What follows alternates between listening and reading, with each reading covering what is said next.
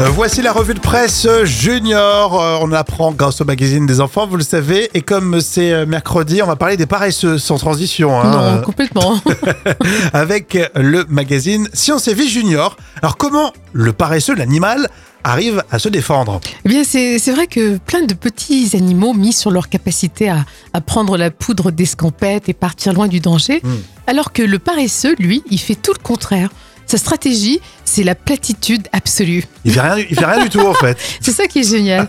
Exactement, le paresseux, il passe le plus, le plus clair de son temps immobile, suspendu à une branche Bouge grâce pas. à ses longues griffes recourbées.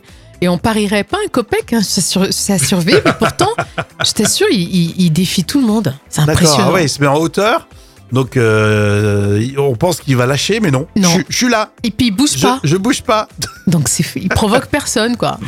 On est d'accord. On pense à quelques fonctionnaires. Bien sûr, voilà, ça à fait penser aux quelques dessins agents animés. SNCF. on rigole.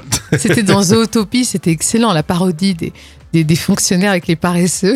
Ouais, effectivement, il faudrait qu'on le regarde à, à nouveau en famille, tiens. Ah, c'est excellent. Euh, si vous voulez en savoir un petit peu plus, allez lire Science et Vie Junior. Et comme tous les jours, on apprend avec les magazines des enfants.